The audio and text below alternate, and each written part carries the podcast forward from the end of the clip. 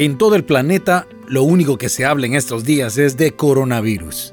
Y nos han puesto una pausa bastante, bastante prolongada, incluso para este podcast de Para que no se olvide, ha sido una pausa tremenda. Pero estamos retomando una vez más estos podcasts y le animo para que se siga suscribiendo ahí en todas nuestras plataformas para que nos pueda escuchar y volver a reencontrarnos en este espacio tan, pero tan ah, beneficioso para ambas partes. Bueno, ustedes que me escuchan y, y yo que puedo ah, compartir vivencias, también incluso recibir comunicaciones de todos ustedes. Les habla Dorian Vanegas desde Honduras y es un privilegio estar nuevamente aquí en el podcast para que no se olvide. Pues bien, debo decir que hemos tenido un cierre de fronteras, un cierre de actividades, una pausa tremenda a lo largo de varias, varias semanas, muchas, muchas semanas.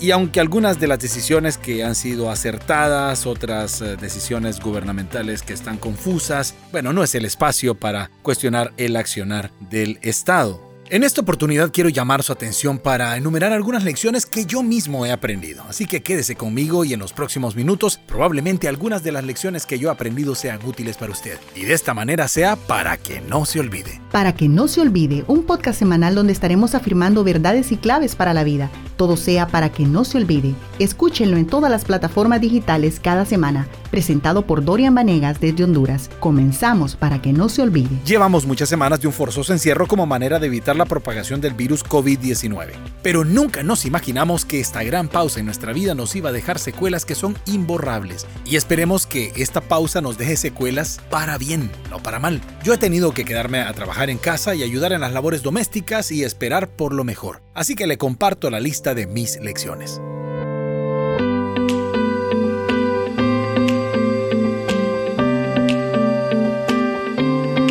Número 1 mi familia es mi prioridad ministerial.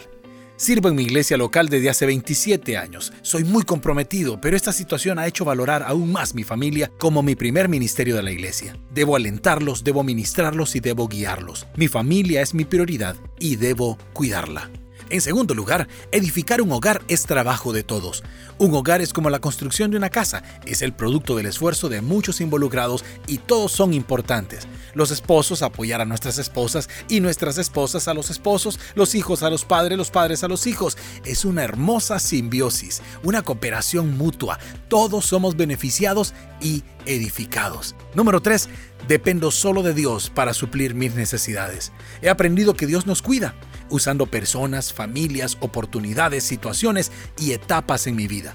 Dios es mi amparo y fortaleza. Y por supuesto, si usted oye esto y me ha dado una mano, quiero decirle muchas gracias.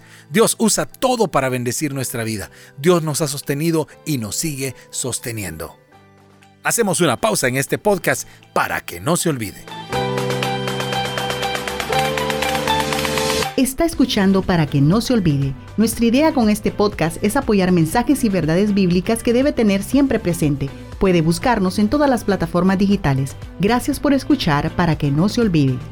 Este podcast es producido por Alfa y Omega Visión, un canal de televisión para toda la familia, con buena programación de principio a fin. Ingrese a www.aovision.com y véanos desde cualquier dispositivo móvil o computadora. Recuerde Alfa y Omega Visión en www.aovision.com y siga su canal de YouTube, Facebook e Instagram. Gracias por seguir escuchando para que no se olvide. Le dije que estas lecciones que yo he aprendido, pues al menos llevo algunas y le quiero recordar las que ya he aprendido. Mi familia es mi prioridad ministerial. Número uno, mi familia es mi prioridad ministerial. En segundo lugar, edificar un hogar es trabajo de todos.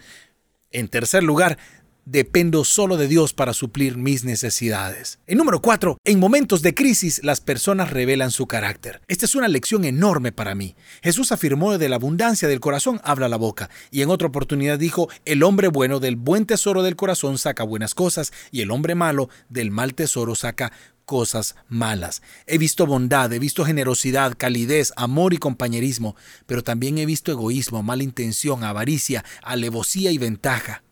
Dios pague a cada quien según sus acciones. Recuerde las lecciones que he aprendido. Sigo compartiendo mis lecciones entonces, estas lecciones que yo he aprendido. Otra lección aprendida es, hay cosas que valen más que todo el dinero.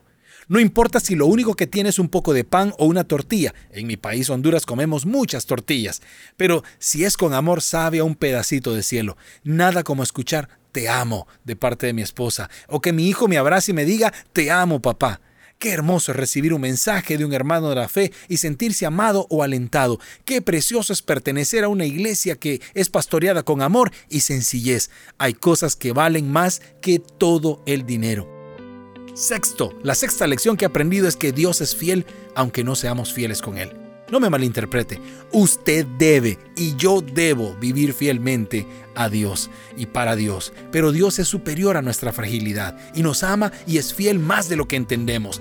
No lo puedo entender, mejor solamente lo creo con todo mi corazón. La séptima cosa que he aprendido es que Dios está en control y sigue en control.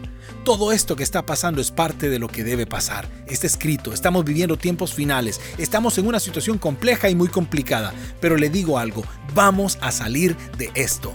Yo estoy aprendiendo de mis lecciones, espero que usted de las suyas, y si alguna de mis lecciones le lleva a aprender algo con las suyas, bendito sea Dios, pero no se quede igual como entró en este proceso. Así que le recuerdo estas lecciones. Número uno, mi familia es mi prioridad ministerial. Es lo número uno, es mi familia. Segundo, edificar un hogar es trabajo de todos, absolutamente todos en casa. En tercer lugar, dependo solo de Dios para suplir mis necesidades. En cuarto lugar, en momentos de crisis las personas revelan su verdadero carácter. En quinto lugar, hay cosas que valen más que todo el dinero. Sexto, Dios es fiel aunque nosotros no seamos fieles con Él. Y séptimo, Dios está en control y sigue en control. Dios está en control de todo.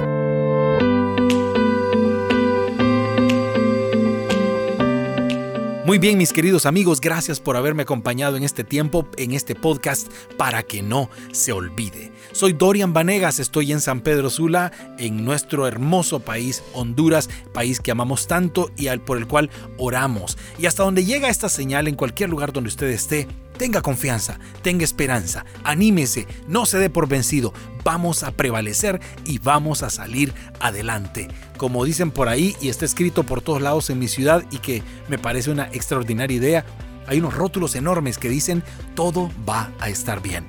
Créalo, todo va a estar bien en el nombre del Señor. Que Dios le bendiga. Una vez más, le saluda a su amigo Dorian Vanegas y esto es su podcast para que no se olvide. Esto fue Para que no se olvide, un podcast que busca reforzar verdades bíblicas que le ayudarán a vivir confiado en Dios y tener una vida plena. Búsquenos como Para que no se olvide en Facebook y en plataformas digitales, presentado por Dorian Vanegas. Esto fue Para que no se olvide. Este podcast es producido por Alfa y Omega Visión. Ingrese a www.aovision.com.